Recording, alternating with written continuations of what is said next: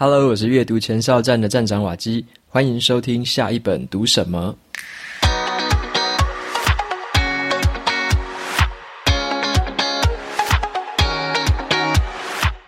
今天我要跟大家分享的这本书，它是一本科幻小说，它的书名叫做《极限返航》。那我认为这是一本很精彩感人的，而且是非典型的这个太空探险。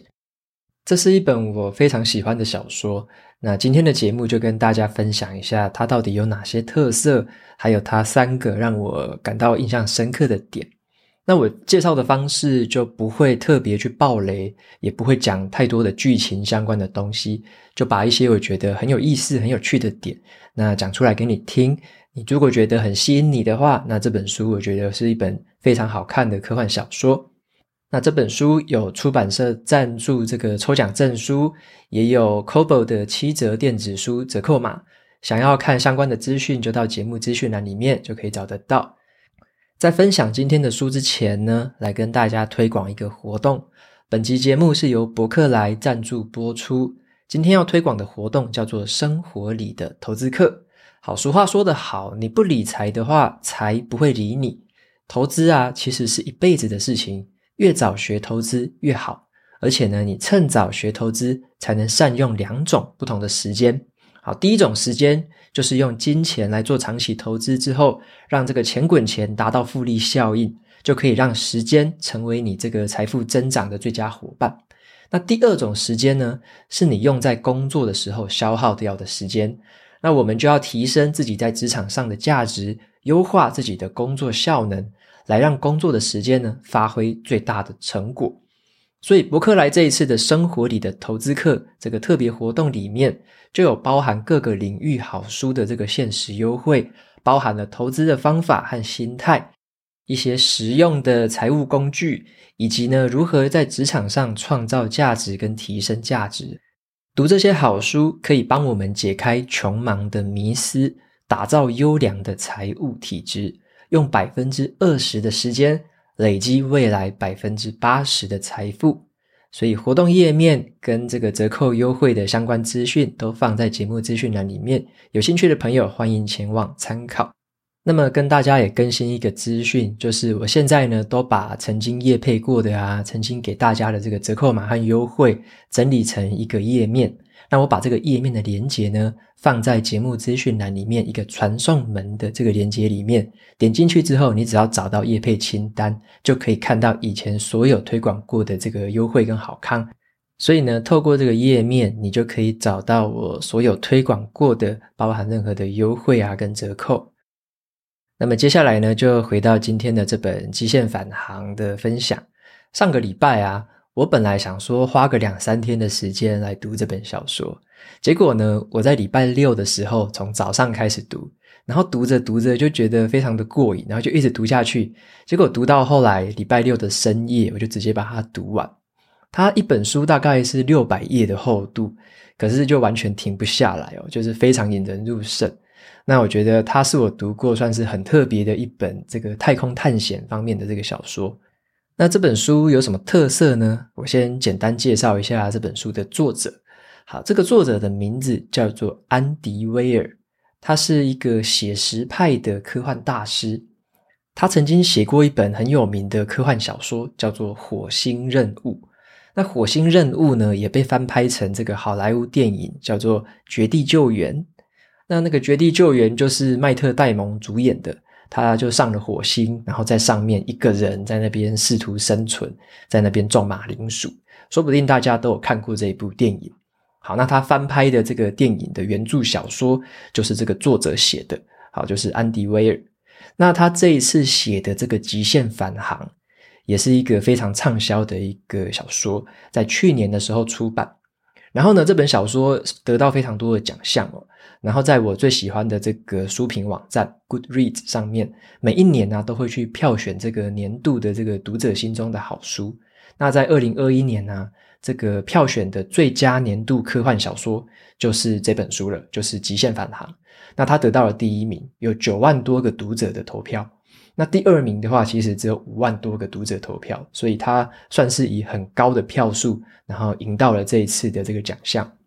那这本书的这个时空背景，我就简单的介绍一下。它是设定在不久的将来，就是科技跟我们现在是差不多的一个将来。那么故事的主角啊，叫做莱伦。好，那莱伦呢，他就在这个太空船上醒了过来。醒过来之后，他还发现说，他的身体旁边呢，还有两具已经死掉的这个尸体，而且这个死亡时间应该已经很久了，因为都已经干掉了。那旁边呢，还有一个负责照顾他生活起居的这个机械手臂，我会帮他医疗啊，然后给他食物，给他一些水分之类的。但是呢，莱伦他却完全失去记忆了，他不知道说自己为什么在这一艘太空船上，那他也不知道接下来到底要干嘛，为什么他会在太空船上，然后接下来要去哪里，到底是有什么任务吗？那随着这个记忆慢慢的这个浮现，他慢慢的把这个拼图拼凑起来之后，他才发现了他上太空的这个目的。这时候莱伦他才发现说，原来他上太空的目的是要拯救全人类。诶，这个地球到底是发生什么事情？为什么需要被拯救呢？是因为当时的这个太阳，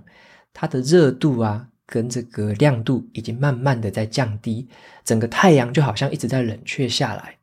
那科学家透过观察发现呢，诶，这个宇宙中有一道很奇怪的神秘的红色线条，一直在窃取太阳的能量。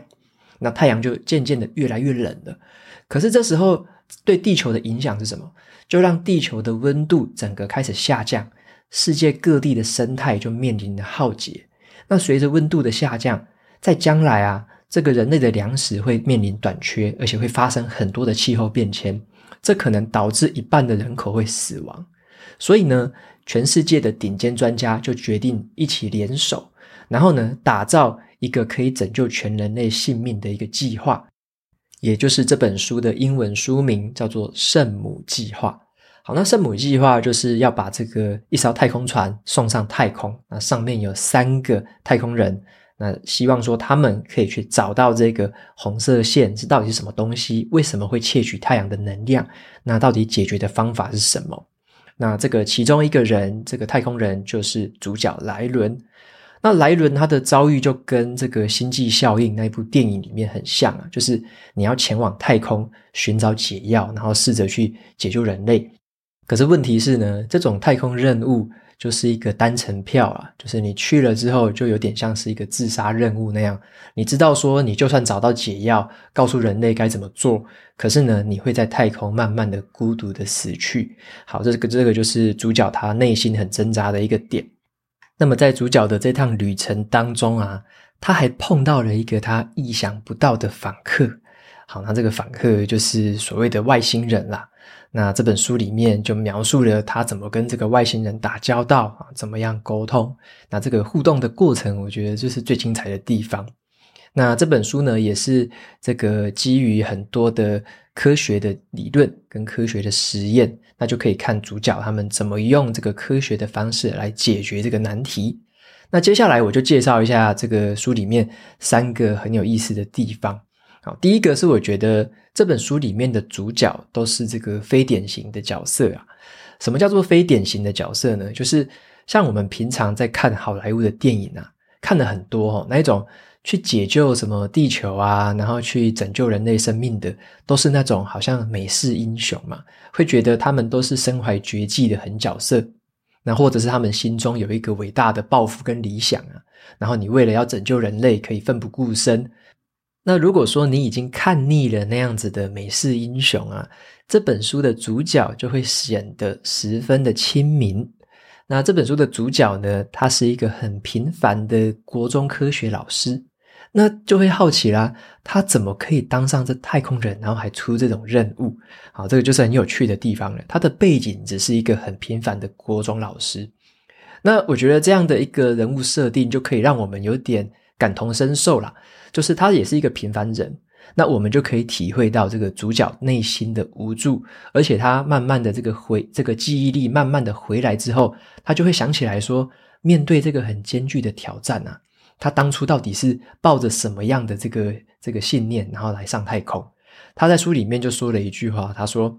我并不是那种很高尚、很无畏的，或者说为了拯救地球啊可以牺牲生命的探险家。”好，他就说他自己不是那样的人。那后来呢，你就会渐渐的看到说，他真正上太空的原因哦，真的是会让人觉得有一点点的好笑，但是又有点点的无奈。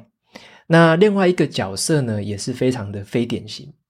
好，这个角色的就是一个负责执行这个圣母计划的指挥官呐、啊。好，那这指挥官是一个女生，她叫做史特拉。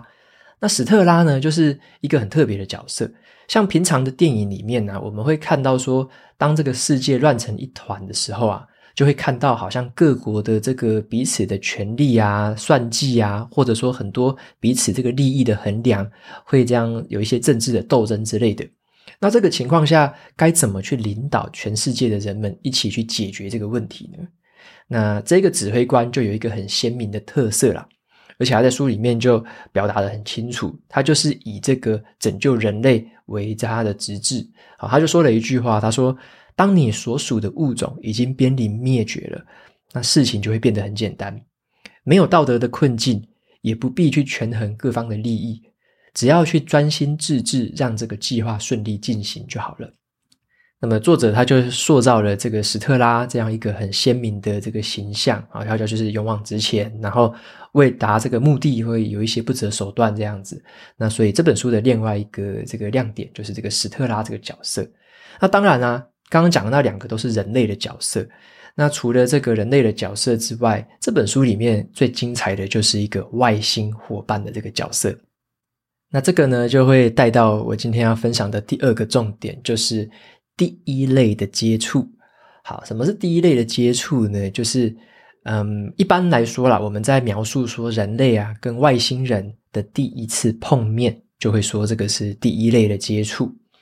那这本书的封面，它就已经有简单的一个简单的剧透啦，它就上面有一段话，就叫做“超越国族、超越星系的这个友情跟无私的爱”。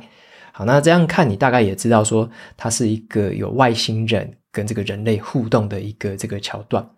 好，那我自己看过蛮多的好莱坞电影啊，都会讲这种第一类接触，就是人类第一次碰到外星人。但是我后来在读这本书的过程，我就发现这本书的这个情节是我觉得最细腻而且最精彩的。好，一般来说，我们人类对于一些未知的生命啊，会感到很恐惧啊，就是你会觉得你需要警戒，然后你可能也不太信任对方。但是呢，你一方面又会知道说自己很孤独啊，这个太空里面就只有一个人，而且你就在做一个自杀任务嘛，那就会产生一点其他的情绪，你可能会想要试着跟对方展开沟通，想要去了解一下那个对方到底是什么样的一个生命。那作者他就很巨细靡遗的刻画了这个主角他的这个经验，就他这个第一次第一类接触的这个经验。这个主角本身是国中的科学老师嘛。所以他就用一些很科学的方式，试着去了解一个这个完全陌生的一个外星生命。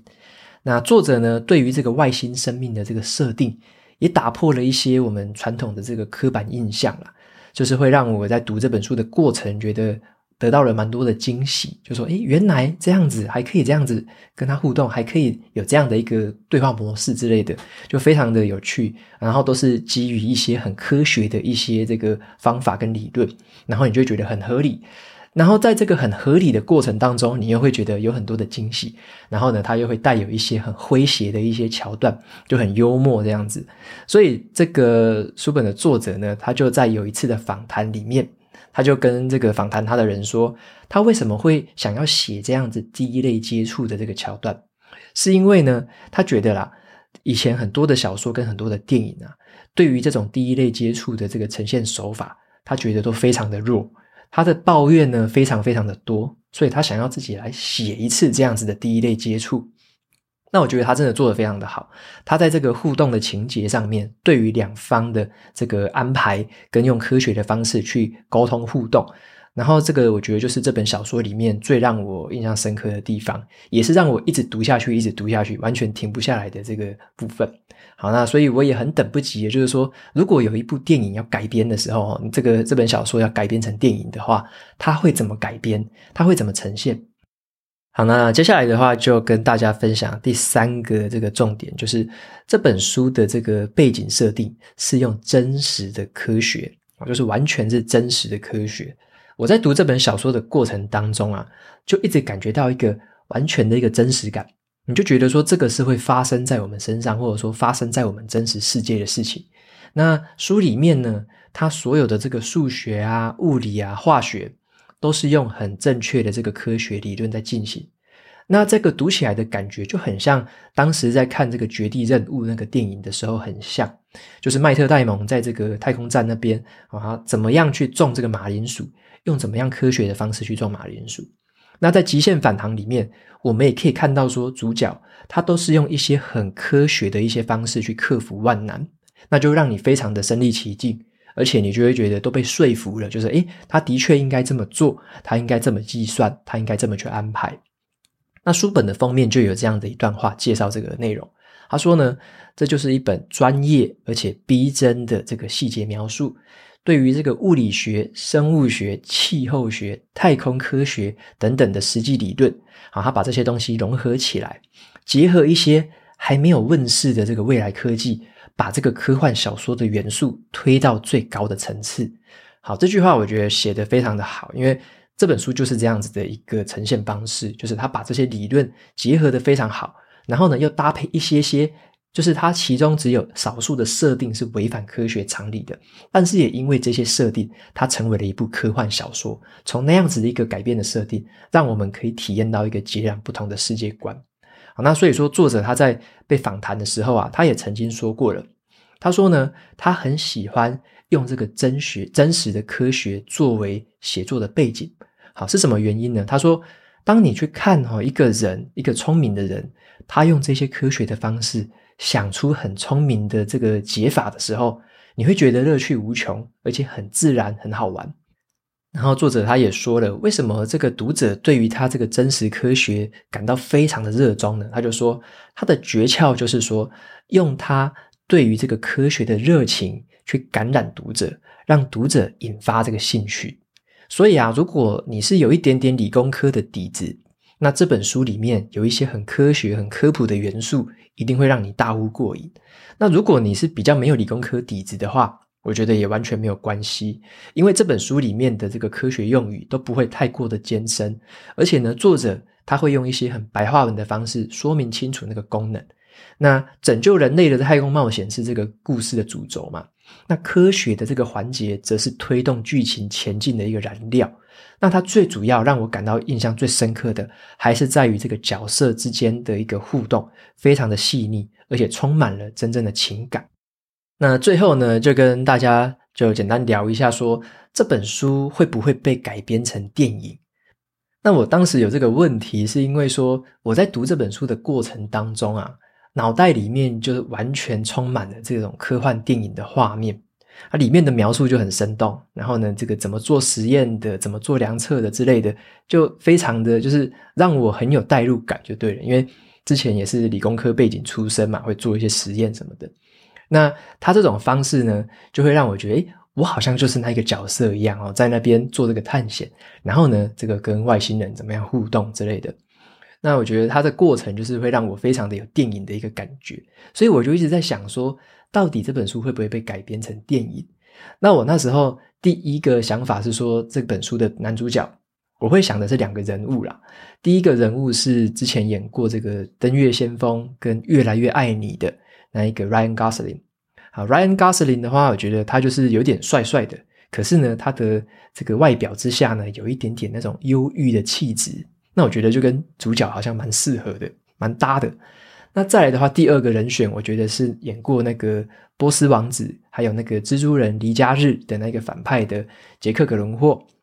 那杰克·葛伦霍他的形象稍微稍微阳光一点点呐，但是他有一些电影里面他诠释那个内心戏的那个表情，会让我非常的难以忘怀。那后来的话，我终于就找到一些新闻，发现诶，这本书的确会改编成电影。而且呢，他刚好就是由这个 Ryan Gosling，就是雷恩·葛斯林来担任这个男主角。那跟我那时候的猜测就是二选一，诶，他真的有选到了这个 Ryan Gosling。那也确定了这个电影会开拍。那书里面刚刚还有分享另外一个角色，叫做史特拉，是一个女性的角色。那这个角色呢，她是一个掌握权力啊，然后是一个呼风唤雨的这个指挥官嘛。那在我心中理想的人选，我觉得第一个就是演过《疯狂麦斯》和《普罗米修斯》的那个莎莉赛隆，我觉得他就是第一个人选，因为他走到哪里都有一种那种霸气外露的感觉。那另外一个很适合的人选，我觉得是演过《星际效应》还有《攻敌必救》的这个杰西卡·翠斯坦。啊，那我觉得他应该也很适合这样的角色，因为看过他电影的人都会知道，说他有一点点的那种傲气，或者说看到他的人会产生一点点的敬畏。好，所以很多人都叫他什么“雀姐”“雀姐”。那第三个人选，我觉得是演过《明日边界》还有《境界》的这个艾米丽·布朗。好，艾米丽·布朗她给我的形象会觉得她是很强悍的、很坚毅的。那或许她可以带来另外一种样貌的这个诠释啊。那我是蛮希望说，这三个人其中一个可以担任女主角，那就会变成一部非常好看的电影。他的编剧呢，也是找来了之前这个《绝地救援》的编剧，所以可以期待的是说，他有可能跟这个《绝地救援》都会有很类似的调性，就是基于这个真实科学的背景，然后让我们非常的有代入感。那当然会加上一些刚刚提到其他的情节，那这是我非常期待的一个电影会怎么呈现这样的内容，是让我非常好奇的。好，那今天分享的这本《极限返航》就是一本科幻小说，那是我十分喜欢的科幻小说，推荐给大家。那在节目的最后呢，一样来念一下 Apple Podcast 上面的五星评论。啊，这个听众叫做雷神凉爽，他说：“谢谢瓦基。”我是之前听另外一个节目《小朋友学投资》，里面有人在推荐你的频道，我真的觉得瓦基介绍得很好，也让我排了很多的雷。那我喜欢瓦基讲一些跟人生或投资有关的书籍。OK，非常谢谢雷神凉爽。那你有提到这个，谢谢小朋友学投资的频道有提到我。那你有提到一些人生啊跟投资相关的书，我刚好这两个礼拜会分享其中一本我蛮喜欢的关于投资方面的书籍。好，那之后的话，我就来跟大家找一个时间分享。再接下来的话，就是另外一个读者叫做 Kami Cup。好，Kami Cup 的这个留言，他留的是七分指引，三分缘分。他说十分感谢瓦基。我已经说不清楚到底收听你的 podcast 多久了。粗估来说的话，大概有两个月了。这些日子，我总觉得每天是有你在推动，然后指引着我的人生走向更好。尽管我是利用中午的时间听到现在呢，还是没有全部听完。或许是因为我会先挑感兴趣的集数先收听，那重复去收听那一些想要仔细收听节目的关系。那但是因为瓦基这个最新的节目，我一定都会先听过，再回去听那一些还没有听完的节目。很常看到这个其他的留言都是在听完了全部的集数才来留言的。那我本来也想要这么做，但是经过了这次有关于卡片和笔记法的介绍，我想应该是缘分使然啦。我不想要让这件事情变成以后才做，所以呢就来留言，留下我第一个五星评论作为记录。就在昨天呢，我去了一趟书局，照着瓦基这个推荐的书找了一下，然后翻了一下看看。那最后呢，则是依循了自己的需求，选了一本叫做《间歇高效率的三次阅读法》这本书。那虽然说这本书不在瓦基推荐的书单里面。可是啊，我读过，然后也了解其中的讨论内容，跟瓦基介绍的书蛮类似，也蛮相同的。那这是一本很棒的书，会让我觉得很有缘的原因，是因为这本书的作者他说过呢，他会使用明信片写下想法，他一天会写下一百张，那一个月就写下了三千张，而且他会把这三千张排开，整理分类，最后形成一个文章的脉络。我在想说，这不就是瓦基介绍的卡片和笔记法吗？那我看的时候都睁大了眼睛。虽然说这本书的作者啊，把这些东西记在脑袋之后，就会把明信片丢掉，但是我想这样的方法，或许冥冥之中就是会被使用的一个方法。那就像是一个阅读的秘境一样，不晓得瓦基有没有在阅读的时候啊，发现不同作者之间的异曲同工之处呢？OK，非常感谢 Kami Cup 的这段留言。那谢谢你的支持。你有提到最后的关于说读不同的书，然后从不同的作者找到他们异曲同工的这个地方，我觉得这个是有的。然后而且是很多。啊，举几个例子，像是你在读投资书籍的时候，你就会看不同的作者对于投资这件事情怎么样描述。那我之前也读了很多关于写作、关于阅读的，你会看到不同的作者会讲哪些东西是共通的，那哪些东西是不同的。他们讲共通的那一些部分，就是很值得我们优先参考或优先去学习使用的地方。那我也觉得，在读的过程中啊，其实像是包含培养习惯呐，或者说怎么样这个提高自己时间管理的效率啊，那还有很多的事情都是一样，就是这些作者们呢，他们都会有自己的观察、自己的发现，那你就从里面找到哪些相同、哪些不同，那针对这些东西来放在自己身上，自己去使用看看，一定有一些是很适合你自己的，那一定也有一些是不适合你的。所以这些东西，我觉得都必须要自己去看过去，亲身经历，或者说亲身的去练习过后，才会有属于自己的收获啦。就单纯的看别人讲的话，可能对自己还没有这么有这么好的效果。但是呢，你把它放在自己身上去使用、去练习的话，会得到完全属于自己的、很克制化的这样的一个成效。所以我自己最喜欢的阅读方式，当然就是读完之后。会采取一些书里面的一些建议或一些这个行动的一些指南，那放到自己的身上来去实际的使用，然后加以调整，好，最后就会调整出一个最适合自己的，那你自己做起来最得心应手的方式了。OK，所以我觉得在不同的书里面会看到很多很多异曲同工的地方，好，就是当你看的书越来越多，你接触的作者的这个种类越来越多。你就会发现这一些很有趣的连结，好，那这也是我最近在做的一些进一步的这个研究啦，就是我会把不同作者的一些论述啊，或他们的观念，把它放在一起看，然后自己去对他们的这些经验啊、这些看法去做讨论，然后再加上我自己的论点，所以这也是我最近在写我自己的书，在做的一些事情。好，那我之后的话也希望说有一些时间可以渐渐跟大家透露一下。我在写的书是什么方向啊？是什么内容？那写的怎么样？好，那今天的节目就到这边，我们告一个段落。如果你喜欢今天的内容，欢迎订阅下一本读什么，然后在 Apple Podcast 上面留下五星评论，推荐给其他的听众。你也可以用行动支持我，一次性的或每个月的赞助九十九元，帮助频道持续运作。如果你对频道有任何的想法或想要问我的问题，都可以在资讯栏的传送门连接找到留言给我的方式。那我每周呢也会在阅读前哨站分享一篇读书心得，喜欢文字版本的朋友记得去订阅我的电子报。好的，下一本读什么？我们下次见喽，拜拜。